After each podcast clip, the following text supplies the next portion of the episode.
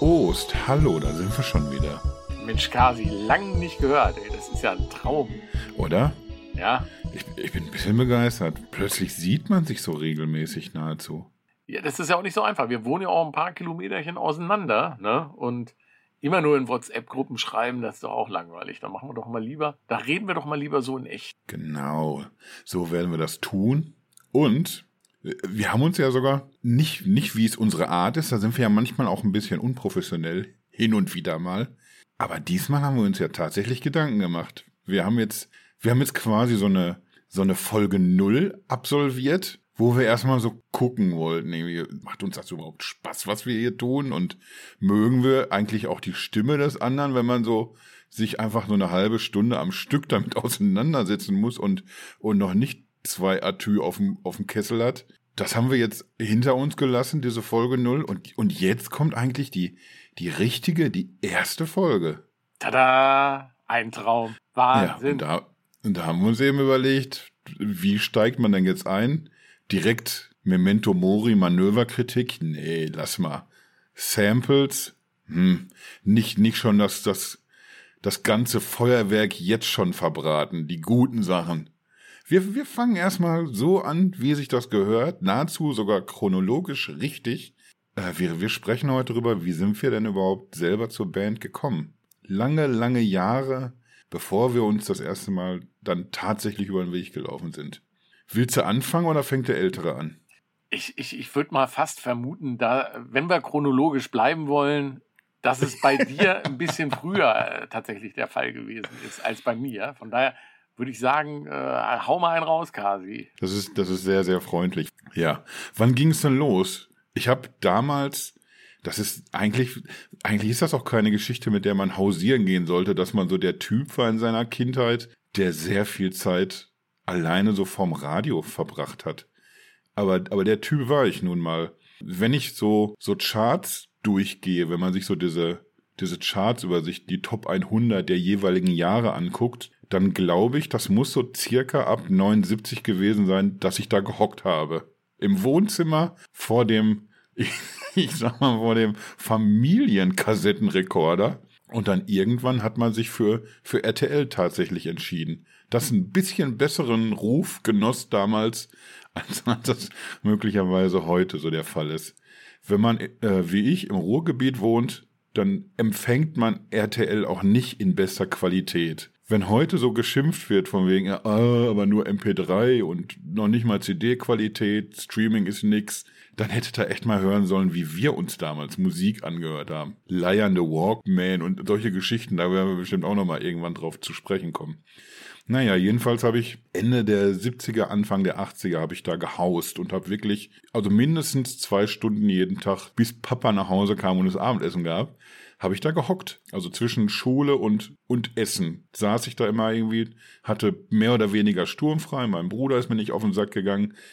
Meine Mama hatte irgendwelche Sachen in der Küche zu erledigen, wie das damals so war. Ja, und dann hat man sich mehr oder weniger für, für Chartsmusik interessiert. Und neben Neuer Deutscher Welle, da sind wir dann im, im Jahr so, so, ich glaube schon 81, aber so im Wesentlichen 82 ging das los hat man dann äh, Bands wahrgenommen wie OMD, ich glaube The Cure sogar noch nicht mal, aber Yazoo kann ich mich noch erinnern. Das waren so Culture Club, das waren so die, die Bands, die man so alle wahrgenommen hat. Und eine davon war Depeche. Und ich, ich kann ja nicht, nicht mehr genau sagen. Ich, ich meine mich zu erinnern, dass ich schon vor Leave in Silence im Game war. Aber ich könnte es nicht beschwören. Also jetzt, jetzt nachträglich betrachtet, vorher ist ja CEO rausgekommen und äh, ich glaube dazwischen noch The Meaning of Love. The Meaning of Love hab, ist komplett an mir vorbeigegangen, bis ich 1985 dann irgendwann die Singles angehört habe. Also ich habe die Platte tatsächlich gekauft und dachte mir, oh, immerhin ist, ein, ist noch ein Song dabei, den du gar nicht kennst. Ich kannte tatsächlich The Meaning of Love nicht. Ich konnte mich auch nicht erinnern, als ich es dann gehört habe. Manchmal hat man ja so den Effekt, ach, siehste, das ist das. War da nicht so. Naja, und Leave in Silence ich, ich kann dir auch heute nicht mehr nachträglich sagen, wieso sich das so anders für mich angefühlt hat. Aber es hat sich so in, in so einem Wust von, von guten Bands, Songs wie Vienna, ich glaube, alles das fiel so in diese Zeit. Und da waren einfach so viele unfassbar gute Songs. Aber irgendwas hat Leave in Silence so direkt mit mir gemacht. Und das mache ich daran fest, dass man gemerkt hat, irgendwie, wenn man, wenn man so ein paar Wochen später wieder davor gesessen hat, und damals ging das auch so langsam los mit, mit den ersten Videosendungen, wo man reinschalten konnte, wo man tatsächlich mal ein paar Hits auch als Video äh, sehen konnte, dass man sich zwar immer gefreut hat, wenn, wenn eine von den Bands, die man mag, Softcell, dies, das, wenn, wenn da mal wieder was zu hören war oder zu sehen war. Aber es, es gab nur eine Band, bei der man sich selber gefragt hat, irgendwie, wann kommt denn von denen jetzt wieder ein Song?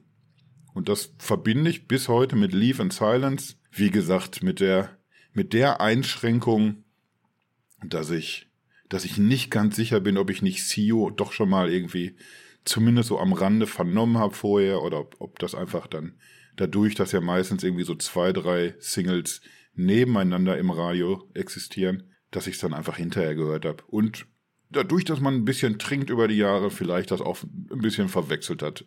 Aber, aber Leave in Silence ist diese, diese Konstante. Ich glaube, an dem Punkt mache ich erstmal jetzt eine Pause, weil äh, wenn wir uns dann so durch unsere Vita hangeln jeweils. Durch die Chronik quasi. Ne? Ja. Durchblättern. Dann möchte ich doch jetzt erstmal, dass wir auf dem gleichen Stand sind und du erzählst jetzt, was war denn bei dir dieser allererste Song? Wow, der, der erste Song, es ist, ist tatsächlich spannend bei mir. Also ich komme ja so aus derselben Richtung du auch. Also war sehr früh musikbegeistert. Das lag bei mir wahrscheinlich so ein bisschen an meinem Opa, der ähm, so eine tolle HiFi-Anlage hatte und irgendwie hat er immer Sachen auf Kassette gebracht und dann hat's da auf einmal eine Heidi-Folge oder Biene Maya und keiner wusste, wo es herkam, weil der, weil der schon damals, äh, der hatte dann so fünfpolige DIN-Kabel und hat, konnte die an seinen Fernseher anschließen, um dann auf Kassette aufzunehmen, ja. Und da komme ich auch so ein bisschen her. Da wollte man dann natürlich eigene Kassetten auch aufnehmen. Hatte mhm. natürlich so, so gar nichts im Petto dafür. Und ich weiß, meine, meine ersten Aufnahmeerfahren waren dann wirklich beim, beim Dieter Thomas Heck, also der Dieter, der Thomas, 1930, ZDF, herzlich willkommen hier. Ja. War schon dreimal dabei, darf nicht wieder gewählt werden. Äh, genau der, genau der. Ähm, das, da habe ich dann mal aufgenommen das waren ja aber dann meistens ja immer nur so deutschsprachige Dinger, die da liefen, also viel so neue deutsche Welle. Ähm, und darüber ähm, da habe ich durften mich dann, sie auch früher nur, die durften nur in Deutsch singen. Durften nur in Deutsch, stimmt. Und da habe ich mit mit so einem kleinen Aufnahmegerät vorm Fernseher gesessen, habe das an den Lautsprecher gehalten. Das war natürlich, konntest du dir nicht anhören, das Zeug, ja. Aber das waren so die ersten Erfahrungen, ja. Und dann habe ich dann irgendwann nach langen Bitten und Betteln habe ich dann eine, eine, Kassette selber gekriegt, eine Musikkassette mit Neue Deutsche Welle. Das muss ja dann auch so 82 gewesen sein. Also noch nicht mhm. Depeche bei mir. Und das waren dann die Hits der Neuen Deutschen Welle, aber von Europa. Weißt du, was, oh. das, weißt du, was das heißt? Ne? Waren das so, so merkwürdig nachgesungene? Das waren die schlechtesten Coverversionen ever, die du zu der Zeit wahrscheinlich auf Kassette kriegen konntest. Ich habe das aber, ich, ich habe das aber gar nicht gerafft, dass, die gar nicht, dass das nicht die Originale sind. Ich war ja auch noch klein, muss man ja auch sagen. Ne?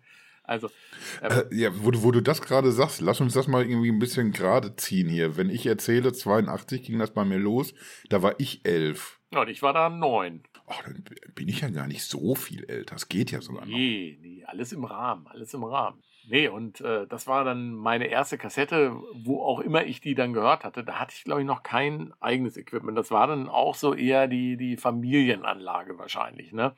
Hm. Und ähm, das erste Equipment selber war ein High-Techy Kassettenrekorder, den ich von meinem großen Bruder damals zur Kommunion geschenkt bekommen habe. Das muss dann irgendwann. Wow. Ja, wow, ne? Das ist schon starkes Stück Technik gewesen. Ja. Und das muss dann gewesen sein, ich meine ungefähr 83 habe ich den gekriegt. Früher war dann da wahrscheinlich die, die Kommunion.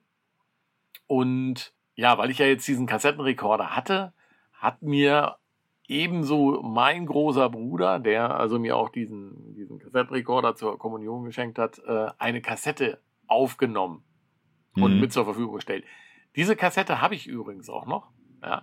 Ist ein, Unfassbar. Ja, ja, die habe ich noch. Ähm, und äh, auf dieser Kassette waren dann halt so viele Musikstücke aus dem Herbst 83. Also ähm, Paul Young, Come Back and Stay, oh. solche Sachen. Ne? Ähm, weiß ich was dann, hier Ballet Dancer, glaube ich, ähm, war da mit drauf. Ja. Und diese Kassette habe ich rauf und runter gehört und ich bin da immer an ein Lied hängen geblieben. Das fand ich, fand ich so, so unsagbar schön. Ich wusste aber gar nicht, von wem das ist. Ich bin da nur immer hängen geblieben, weil, weil ich fand die, den Refrain so schön und, und die Sounds waren so, also das hat auch irgendwas mit mir gemacht. Und äh, naja, ich war ja da noch, noch äh, ja, in, in der Grundschule, ja, 83. Hatte jetzt auch mit, Engl mit Englisch war es jetzt auch nicht so weit hergeholt, ja. Und ich wusste auch gar nicht, was die da so singen, aber ich, ich habe immer, immer mitgesungen, ja. Und ich dachte immer, die singen da in Birmingham. ne? Und das, das war dann so, in Birmingham, da, da, da, da. Also irgendwie so in die Richtung ging das, ja. Es ist auch irgendwie, wenn man es erstmal erstmal so, so gehört hat von dir, dann ist es auch erstaunlich nah dran tatsächlich. Ja, finde ich auch, ne? Also, es hätte wirklich in Birmingham heißen können, ja. Ähm, ja, und da, ich wusste aber nicht, dass das tatsächlich Everything Counts von, von Depeche Mode ist. Das hat sich tatsächlich erst viel, viel später aufgeklärt. Aber das war so, so der erste Aufschlag, den es gab, ja. Und dann war es bei mir natürlich ähnlich wie bei dir. Jetzt können wir ein Jahr weiter rutschen, ist dann 84 gewesen. Da war, ähm, war die, die Paradedisziplin immer Samstagmorgens in, in Niedersachsen, NDR 2 von 9 bis 11 Uhr lief da auch immer so eine, so eine Chartshow, wo immer die ähm, Top-Hits präsentiert wurden. Und mhm. in dieser Sendung gab es immer ähm, zum Beginn die Maxi der Woche. Das war dann ungeschnitten, komplett eine Maxi, die gerade in den Charts präsent war. Ja? Und Eine Maxi-Version oder alles, was auf dieser Maxi drauf die, war? Die Maxi-Version, ja. Und okay. da wurde dann damals wirklich der Slavery Rip Mix von Master and Servant 1984 äh, in voller Länge, ich glaube 11 Minuten 4 ist er im Radio. und der kleine Ost hat vor dem Kassettenrekorder gesessen und hat das Ding li live mitgeschnitten, ja. Und das war natürlich äh, ganz großes Tennis, ja, weil da hat's ja dann, da warst du ja ganz vorne dabei auf dem Schulhof. Wenn ich habe hier schon die neue, die neue Maxi-Version. Ne? Platten kaufen war da ja zu der Zeit noch nicht so angesagt. Aber da bin ich dann, da war mir dann Depeche Mode auch bewusst. Das war dann 84, waren sie ja mit, äh, mit People are People ein paar Monate vorher tatsächlich in den, in den Charts ja dann auch in Deutschland auf Platz 1. Dazu gehören natürlich auch so, so grandiose äh, Geschichten wie eine Formel 1-Sendung, die, glaube ich, auch in diesem Zeitraum irgendwann ins Leben gerufen wurde. Und, äh, ich glaube, 83 starteten 83, die ja. auch. Und äh, da haben die ja diese, den Kotflügel von der Isetta damals bekommen. Ne? Ja, genau. Und, ja, ja. Und das hat man natürlich dann auch im Fernsehen gesehen. Das war ja eine der wenigen äh, TV-Shows, wo, wo sowas kam. Mhm. Und äh, ja, das war dann natürlich das Thema. Ne? Und da war ja Depeche Mode in, in aller Munde, Platz 1 coole Mucke, cooler Sound und äh, da war man natürlich äh, hin und weg. Also da war dann Depeche Mode tatsächlich erstmal so omnipräsent. Das hat sich dann bei mir so ein bisschen gewandelt, aber äh, bevor ich das erzähle, dann sage ich erstmal, wie lief bei dir 84 das Ganze ab? 84, ja, wie gesagt, ich habe die nach, nachdem erstmal so der, der Zug wurde erstmal so aufs Gleis gesetzt in die richtige Richtung. Der, und der fuhr. Der, der fuhr durch. Jedes Single habe ich irgendwie immer wieder abgefeiert, mich auch über jeden Song gefreut und auch, auch jedes Mal wieder gestaunt, wie anders die jetzt schon wieder klingen und was die jetzt alles hier machen. Und, und gerade 84 ist da einfach so unfassbar prägend mit diesem ganzen Beat-Geballer mit den, mit den Samples. Also ich hatte zu dem Zeitpunkt kein Vinyl gekauft, nicht irgendwas. Damit fing ich tatsächlich auch erst 84 an. Ich habe einen, unfassbar schlechten Plattenspieler gehabt. Ich glaube, den gab's bei irgendeinem so verkackten Buchclub als Prämie. Und den habe ich mir ausgesucht tatsächlich, weil da waren auch so, so zwei einfach so unfassbar poplige Boxen dabei aber da waren so, so Lichter drin, wie so eine kleine Lichtanlage. Und das, das hat mich so abgeholt, auf, auf was für einem Level, auch keine Ahnung, weiß ich nicht. Den wollte ich haben. Ja, den hatte ich dann. Ich könnte ja auch nicht eine Marke sagen. Wenn ich es könnte, wäre es keine gute. So, so viel kann man wohl sagen. Und meine aller, allererste Single war dann tatsächlich auch nix von Depeche Mode. Das war Hey You, the Rocksteady Crew. Oh, das ist aber auch natürlich großartig ja, das war meine erste. Und irgendwie hat man auch nicht so super viele Singles geholt. Ich glaube tatsächlich eher so im Monatstakt hat man sich dann mal so eine dazugeholt. Bedeutet für mich, mein Spiel lief so wie, wie 1982 und 83 auch. Viel am Radio gesessen, entsprechende Musiksendungen angeguckt und wo es, du hast ja schon gesagt, die waren omnipräsent dann irgendwie mit People are People. Damals auch schon immer sportbegeistert gewesen, Olympiade geguckt, in Kalifornien damals. Und da hat dann, ich weiß aber nicht mehr welcher Sender, ob es ARD oder ZDF war, die haben dann so eine, so eine Rubrik gehabt, wo sie einfach dann so, so Leute gefilmt haben, die rumlaufen. Und dazu haben sie dann People are People immer eingespielt. Das, ich kann mich noch erinnern, dass das so ein, so ein Gefühl war, tatsächlich wie stolz. So, das ging schon sehr so in diese Richtung, so von wegen, ach, die spielen hier meine Band. Jetzt, jetzt hören alle meine Musik quasi auch. Da hat sich das auf jeden Fall schon so angefühlt. Aber ich habe tatsächlich Vinyl von, von Depeche, das hat sich mir erst später erschlossen. Da, da braucht es noch ein Jahr. Mein erstes Album waren die Singles. Meine erste äh, Single, die ich gekauft habe von Depeche, war Shake the Disease. Und ich glaube, wenn man, wenn man das so, so Revue passieren lässt, ne, wie sich so eine, so eine Leidenschaft entwickelt, dann, dann gibt es irgendwie so, so ein paar bestimmte Momente, wo sich Dinge ändern, mit Sicherheit sind das in den 80ern so vier, fünf solche Momente gewesen, wo ich für mich sagen kann, da hat man jetzt so dieses Fan-Dasein wieder auf so eine neue Stufe für sich gehoben oder wie wichtig die Band für einen ist, was, was das irgendwie mit einem macht. Und äh, nachdem 82 so diese Kennenlernphase war und als Einstieg natürlich ein wichtiger Moment, war dann 85 so diese nächste Stufe erreicht, wo man wo man angefangen hat, selber sich Vinyl zu, graues Vinyl, das muss man sich mal vorstellen. Eine tatsächlich graue Schallplatte und da war dann noch dieses coole silberne Bild war da noch drin.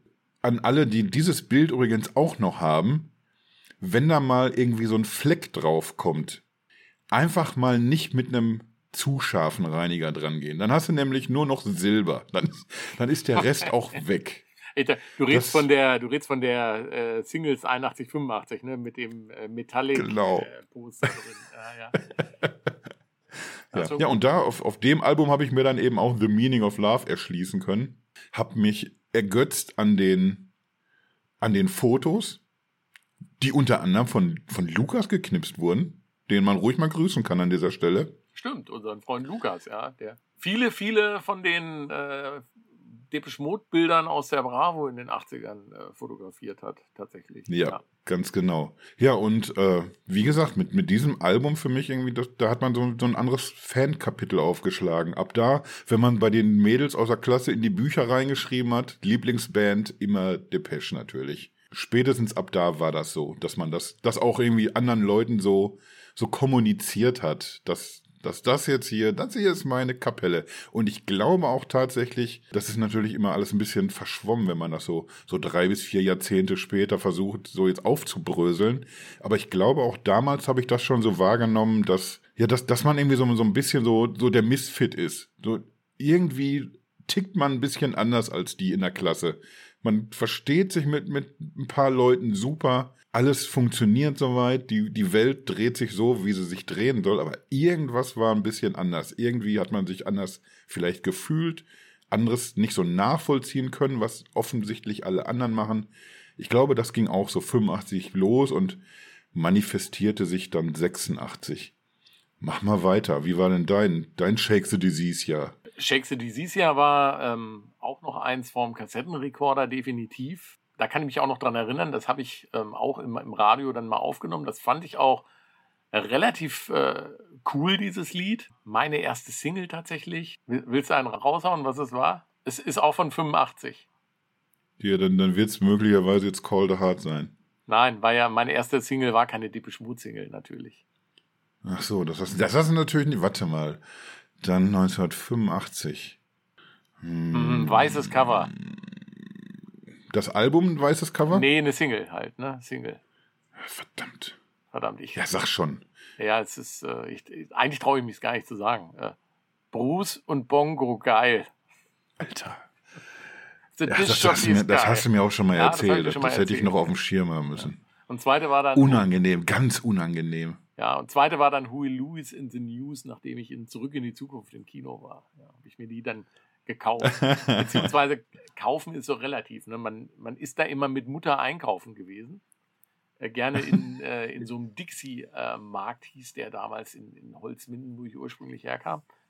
Und äh, da waren natürlich auch, gab es auch immer so Platten und CDs und so. Nee, CDs noch nicht, Platten gab es da. Ne? Und da hat man immer sowas in den Einkaufswagen reingeschmuggelt. So, eine Mutti, hier, wie sieht's aus? Und da konnte die dann meistens nicht Nein sagen. So, so, so habe ich mir die eine oder andere Platte ergaunert, ja. Das war dann äh, tatsächlich so 85. Danach war es bei mir tatsächlich eher ein bisschen schwierig. Ich kann mich dann erinnern, dass ich dann irgendwann 86 das Video gesehen habe, ähm, wahrscheinlich auch Formel 1.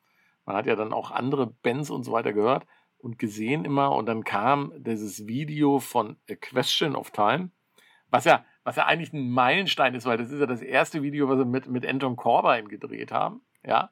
Mhm. Und ich fand die so kacke. Diesen Sänger mit seinem bauchfreien Leibchen da, was, was ein Affe, ja. dachte ich mir. Dann brechen wir das hier mal ab. Schaltet auch nächste Woche wieder ein, wenn Kasi alleine in seinem Depeche. ja, ich äh, fand es wirklich, wirklich nicht, nicht gut. Ja, ich weiß, weiß gar nicht wieso. Das, das hat sich ja dann auch wieder gelegt. Da, da können hat wir dann, wahrscheinlich einfach, hat hier, hä, was ist denn das für ein Mist hier ohne Live-Schlagzeug, hast du dir gedacht? Äh, also in die Richtung wird es gegangen sein wahrscheinlich. Nee, ich, ich mochte das, äh, mochte das überhaupt nicht, ja. Und ähm, ich habe ja dann die Kurve wieder gekriegt. Allerdings erst ein Jahr später, dann, dann 87. Ja. Mann, soll, soll ich es gleich erzählen, wie das dann zustande kam? Lass kommen. Ah, komm, dann hau ich es jetzt raus. Ne? Also, ein Jahr später, dann 87, da hatte dann meine große Schwester, ja, ich bin, bin ja halt der Jüngste hier in dem Spross gewesen, die hatte zu der Zeit ihren, ihren ersten Freund. Und äh, dieser Freund hat dann immer Kassetten angeschleppt. Von seinem Cousin. Ich habe hier die Kassettensammlung, da ist alles drauf von Depeche, was gibt. Ähm, 12-Inch Maxis, B-Seiten, also quasi den kompletten Katalog. Das waren, das weiß ich noch, das waren so sechs Kassetten. Eins bis sechs. Und Man kann sich das heute nicht so vorstellen, dass das was Außergewöhnliches ist, ne? Ja, doch. Du hast einfach irgendwie, wenn du da, dein, dein, dein Handy alleine in die Hand nimmst, dann hast du 80 Millionen Songs.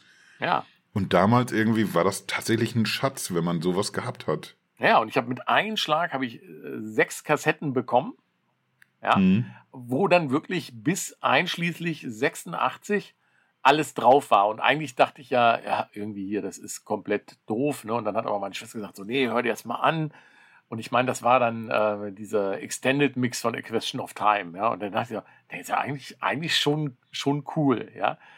Und äh, nicht über diese Kassetten, die kamen tatsächlich dann erst einen Schritt weit später. Ich hatte vorher noch ähm, dann über meine Schwester dann von ihrem damaligen Freund eine andere Kassette gekriegt. Auch die habe ich noch. Habe ich, habe ich hier, sieht man jetzt natürlich im, im, in einem Podcast nicht, aber äh, Kasi sieht ja mein Kamerabild gerade, habe ich aus dem Keller rausgeholt, ja. Ist eine goldschwarze Maxel-Kassette. Ziemlich, Kann ich bezeugen. Ziemlich abgegriffen. Und da steht drauf, Depeche Mode Mid-Price Singles. Was immer Mid-Price Singles sind. Also, äh, ich hätte jetzt eher Maxi-Singles erwartet oder so, aber es sind die Mid-Price Singles, was immer das heißt. Und das Depeche ist auch schön mit diesem Spitzdach auf dem zweiten E geschrieben, also so zur Betonung. Da können wir ja auch nochmal. Kann jetzt auch wahrscheinlich wieder niemand von uns das genau benennen, ne, wie dieses Teil heißt. Nee, natürlich nicht. Spitzdach auf dem E. So. So heißt das, ne? So, und, und, und diese Kassette hatte ich, das war dann die erste komplette Depeche Mode Kassette, die ich hatte. Und die habe ich dann irgendwann gekriegt gehabt und dann habe ich die gehört.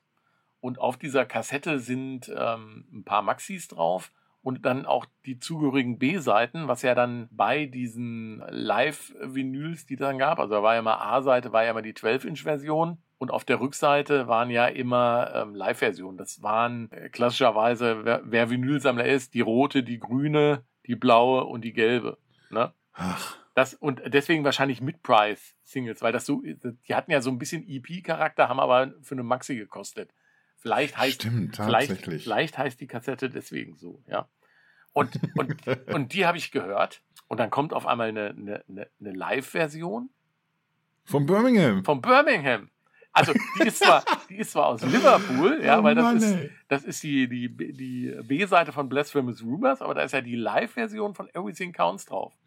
und dann hat es bei mir Ratter Ratter gemacht. Und ich so, ey, das ist ja ein Knaller, das ist ja von Dippisch Mode, das Lied. Und es ist so schön und ich glaube, diese Live-Version auf dieser Kassette, dass da überhaupt noch Band an der Stelle ist, so oft wie ich die gehört habe, ja, äh, ist, ist schon echt ein Wahnsinn. Und äh, Everything Counts ist nach wie vor mit mein absolutes Highlight-Lieblingslied. Also es ging dann, hat sich wirklich auch komplett durchgezogen. Auch dann als die 101 ähm, mit der Live-Maxi äh, nochmal rauskam oder mit der Live-Single ähm, aus dem Pasadena. Dass sie dann noch tatsächlich dir noch diesen Gefallen tun, ne? ausgerechnet ja. den Song auszukoppeln. Ey, da bin ich steil gegangen.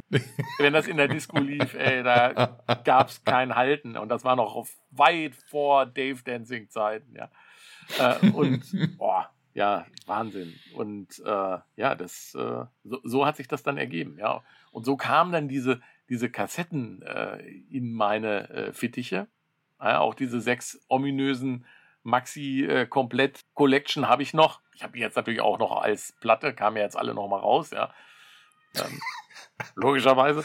Aber die, äh, ja, die haben sich seitdem. Einfach wahrscheinlich auch viele Male geholt nochmal. In, in, mein, in mein Hirn gebrannt, ja. Und äh, ja, das war dann halt 87 war dann irgendwie so der, der Startschuss in meiner kleinen Depeche Mode Hirse jetzt mal richtig Gas zu geben. Ja. also war das dann für dich aber, also 87, so das, das äh, Startschussjahr schon, aber, aber nicht wegen, wegen Music for the Masses oder den Songs, die damit zu tun haben. Also du hast diesen Schalter umgelegt noch rechtzeitig vorher. Äh, rechtzeitig vorher, das war, hat sich, war glaube ich, dann alles so in, in Richtung Herbst. Hm. Und äh, zu Weihnachten weiß ich dann, 87, habe ich meine erste eigene Stereoanlage bekommen. Ja, ich meine mit Doppeltape, mit Highspeed-Dubbing-Funktion. Da konnte man natürlich dann Kassetten noch viel, viel, viel besser kopieren als vorher. äh, und es war mit Plattenspieler auch, ja. Und es war eine Kompaktanlage von Universum. Quelle. Meine erste war von Schneider. Ich überlege gerade, ob ich die. Ich meine 86 habe ich die gekriegt. Okay. Ich, ich möchte es jetzt nicht beschwören, tatsächlich. Ja. Nee, und das war, äh, war ja die Quelle-Marke damals. Ne? Und damit hatte ich meine mhm. eigene Stereoanlage. Und ich, ich weiß noch, Weihnachten 87 war das dann, gab es von meiner Schwester als Weihnachtsgeschenk dazu Music for the Messes oh. in blauen Vinyl. Ja. Die auch immer, wir haben das ja nochmal gesondert auf dem Thema, die auch immer gerne, wenn du irgendwo hingehst und äh, bist auf dem Flohmarkt bei so einem Trödler oder so und der hat dann da eine, eine Music for the Messe stehen und du guckst rein und er sagt so, ja, nee, können Sie reingucken, ist, ist nicht die blaue. Ist, ist nur die schwarze. Und du sagst, ja, genau deswegen kaufe ich so, weil die schwarze ist nämlich achtfache Wert von der blauen. Ne? ähm, und, und er gibt sie dafür wahrscheinlich aber günstiger ab, ne? Ja, ist ja, ist ja die normale, nur hier 50 Cent, muss ich dafür aber schon sehen. Äh, so, ja, 50 Cent, die Zeiten sind auch vorbei, ne? Aber es ist immer witzig, weil die immer alle meinen, die blaue ist so super selten, aber ist sie halt ja. gar nicht, weil die waren alle blau damals, ja. Und schwarz ist eher so selten. Da gibt es eine, eine Club Edition von 87, glaube ich, vom, vom Bertelsmann Club. Das war ja so ein, so ein Verleger damals. Und mhm. dann später gab es nochmal ein Release äh, mit dem Mute-Logo 3, mit dem eckigen. So, die ist, die ist, die ist richtig wert. Aber da machen wir ja nochmal eine gesonderte Folge von, ne? Ich, ich, ich kann mir vorstellen, sogar mehrere gesonderte können Folgen. Wir, da können wir ganz lange, lange drüber reden, ja. Ich nicht. Ich, ich werde wahrscheinlich mehr lauschen. Also ich habe fleißig im Rahmen meiner Möglichkeiten gekauft in den 80ern und 90ern, aber, aber irgendwie ist das mit CD so ein bisschen dann eingeschlafen und so Richtung CD auch gekippt. Aber wie gesagt, da, da reden wir einfach ein anderes Mal drüber. Hab so. ich das Gefühl. Ja, glaube ich auch, glaube ich auch. Ja, und da war ich aber gerade stehen geblieben, genau. Und mit, mit dieser Music for the Masses weiß ich dann noch äh, Weihnachten, ne, wenn dann die Bescherung gegessen ist, dann wird ja gespielt oder genutzt. Und ich weiß, ich hatte dann die Anlage aufgebaut, hatte dann die beiden, beiden Boxen so neben meinen Köpfen und hatte dann so ganz leise. neben meinen Köpfen. Ja, habe ich so mit dem Kopf zwischengelegen. Und es ist nach wie vor auch eine der, der absoluten Highlight-Stellen, ist dieser Übergang. Ich meine, es ist von To Heaven to Hold auf Nothing. Mhm. Du hörst es und du denkst immer, jetzt geht's los. Nee, nee geht's noch nicht los. Jetzt geht, nee, jetzt geht's los. Nee. Und dann in dem Moment, wenn du denkst, nee, jetzt geht's nicht los, dann ballert dir Nothing um die Ohren. Das ist Wahnsinn, ja. Und in diesem Kontext. Ja, solche man, Momente muss, hatte ich dann halt irgendwie 1986 irgendwie mit Black Celebration, weil, weil da, das war für mich so eine Premiere irgendwie, also in, in vielerlei Hinsicht. Bist, bist du eigentlich durch mit deiner Geschichte? Mit, ich, ich, mit ich bin gerade aufgeregt. Ich könnte noch stundenlang weitererzählen, aber eigentlich, eigentlich bin ich erstmal so weit durch, ja. Das, das Einzige, was schade ist, und da muss man ganz ehrlich sagen, und da, da, da ist der junge Depeche Mode-Fan tatsächlich geplagt. Damals mit 15 war es außerhalb äh, jeglicher Vorstellung von dieser Tour ein Konzert zu sehen. Leider. Ne? 17, äh, nee, nicht 17, äh, mit 15 äh, in irgendeine Großstadt fahren, das war ja, war ja ein Tabuthema. Da kannst du wahrscheinlich äh, mehr aus den Vollen schöpfen. Ich habe das dann in den Jahren darauf, habe ich das dann mit den Konzerten dann nochmal so nachgeholt habe ich mal mehr als eins gemacht. Ja, das, das, das hat sich tatsächlich auch bis zu mir rumgesprochen. Und Munkel, du hast teilweise tatsächlich mehrere auf einer Tour gesehen. Verrückt. Das ist, das ist ja was ganz Merkwürdiges. Aber da werden wir auch nochmal nicht nur einmal drüber sprechen, über, über Konzertirrsinn, über Tickets und dies, das. Äh, ich, ich spule noch mal kurz zurück ins Jahr 86, weil ich habe eben gesagt, dass es so mehrere Stufen gibt irgendwie, wo man wie so eine Rakete, die einfach noch eine Stufe zündet, wo du denkst irgendwie, das ist jetzt so das, das Maximum an, an Fanliebe, die man so einer Band entgegenbringen kann. Und dann machen die aber Sachen mit einem, die dich nochmal wieder komplett auf den Kopf stellen. Und äh, so ein Moment war, als, als ich das erste Mal Stripped gehört habe. Das wurde auch vorher im, im Radio angesagt. Man hörte irgendwie dann wieder mal. Mit, mittlerweile war ich auch von RTL weg und hab WDR gehört überlege gerade, ob es WDR 1 oder 2 war, was später dann 1 Live jedenfalls wurde. Es war einfach auch die bessere Qualität zum Mitschneiden tatsächlich. Und daher machte RTL einfach, einfach gar keinen Sinn mehr. Ja, und da wurde in der, der Sendung, die ich gehört habe, eben angesagt, dass wir später in der Sendung haben wir noch Weltpremiere, den neuen Song von Depeche Mode. Ja, und dann spielen die, dann überlegst du natürlich erstmal, ne, wie, wie mag das denn jetzt gleich klingen? Das war das, also das war für mich zum Beispiel schon mal so eine Premiere, wo du das erste Mal wirklich jetzt konkret drüber nachgedacht hast, jetzt gleich hörst du ein Lied, was du von denen noch nie gehört hast.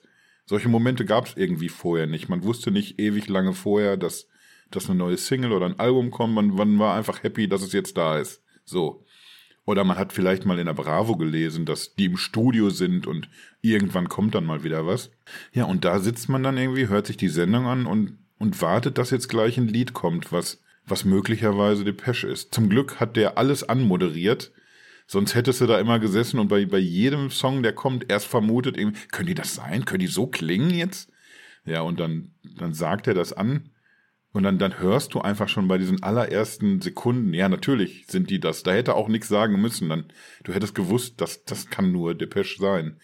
Und und da hat man irgendwie nach diesem Lied, habe ich da tatsächlich echt gesessen irgendwie und, Alter, was ist denn jetzt hier los gerade? Die haben dann gleichzeitig noch angesagt, äh, dass das der Vorbote ist zum kommenden Album und dass dann Depeche auch auf große Deutschland-Tournee gehen oder auf Welttournee. Und da habe ich mich dann das erste Mal mit dem Gedanken auseinandergesetzt, da, da musst du hingehen. Wenn, wenn du eine, eine, eine Chance hast, das zu sehen, dann musst du das sehen. Und als dann die, die Tourdaten rauskamen und man wusste irgendwie Dortmund, ich habe damals in, in Unna noch gewohnt. Das sind so, weiß ich nicht, 20, 25 Kilometer. Da setzt man sich ein halbes Stündchen in, in Zug und dann ist, ist man quasi da. Das ist selbst für, ich, ich bin 14 gewesen zu dem Zeitpunkt, als das rauskam. Zu dem Zeitpunkt war das schon fast eine halbe Weltreise, aber immer noch zu managen, sag ich mal so. Ja, und dann hörst du dir Stripped erstmal eine ganze Weile an. So wie du das eben gesagt hast, so schön, bis das, bis das Tape fast durch ist, quasi es, es hat was irgendwie, es hat, wie gesagt, nochmal einen Schalter umgelegt.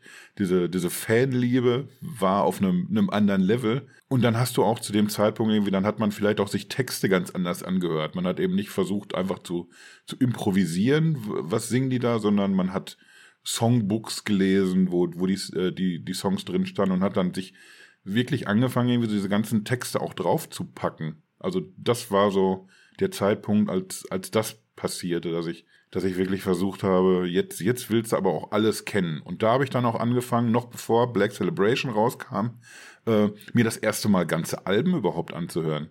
Ich hatte bis dahin nur diese Singles Collection Und dann habe ich von oben quasi angefangen, bin zurückgegangen. Also die erste war die Some Great Reward, Construction Time Again und ja, dann die, die ersten beiden Alben. Und gleichzeitig noch in diese Zeit fiel noch eine, eine andere Geschichte, die für mich bis zum heutigen Tag natürlich unmittelbar mit, mit Black Celebration, mit Stripped, mit all dem, was da musikalisch für mich passierte, zusammenhängt. Ich habe meine, tatsächlich meine, meine erste Freundin gefunden damals. Ja, und auf einmal irgendwie hat man das Gefühl, jetzt, jetzt bist du in Love.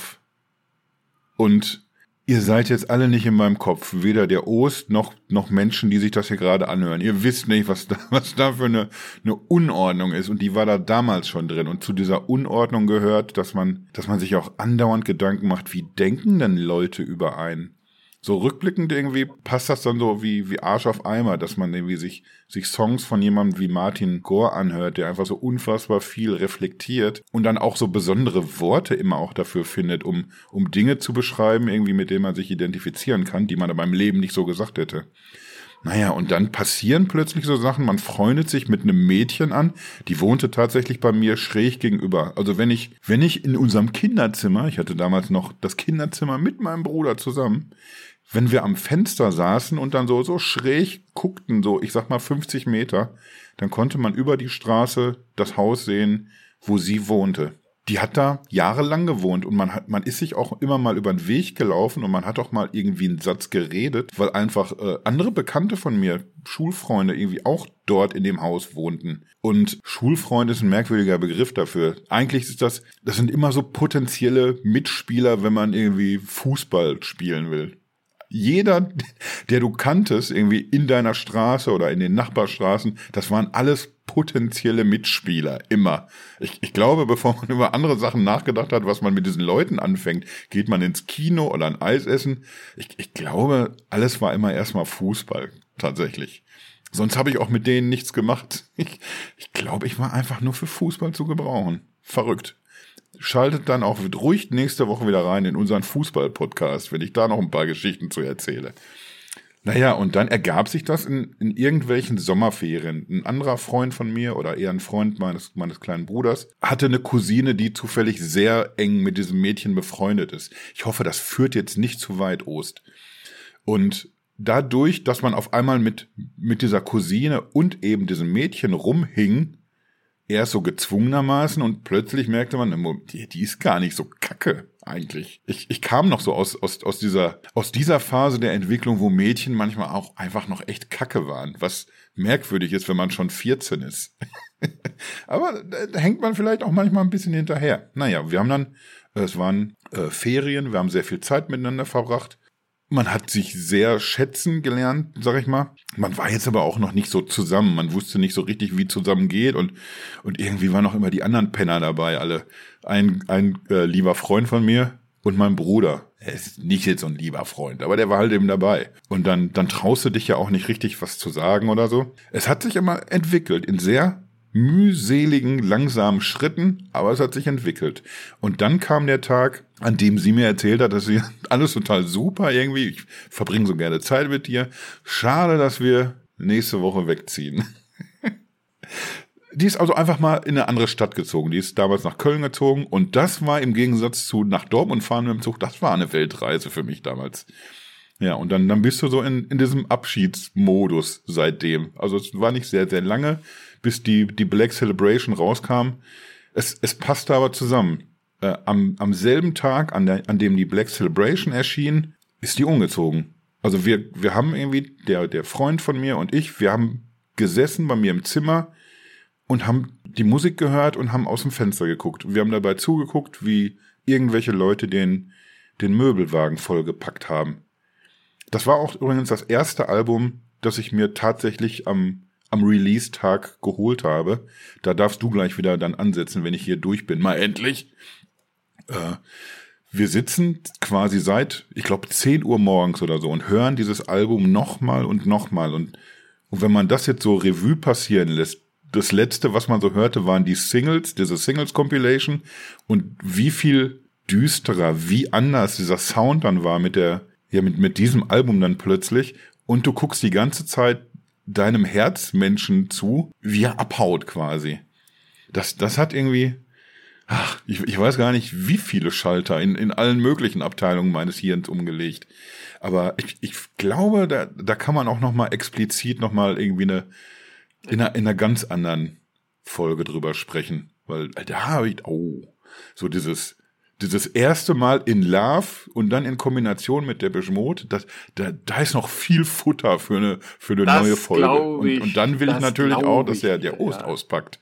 Aber erstmal jetzt, wir labern jetzt ja schon eine, eine ganze Weile, ne? Ich würde jetzt mal fast vorschlagen, dass du mir noch verrätst, wann war bei dir, bei dir das erste Album, was du dir direkt am Release-Tag besorgt hast?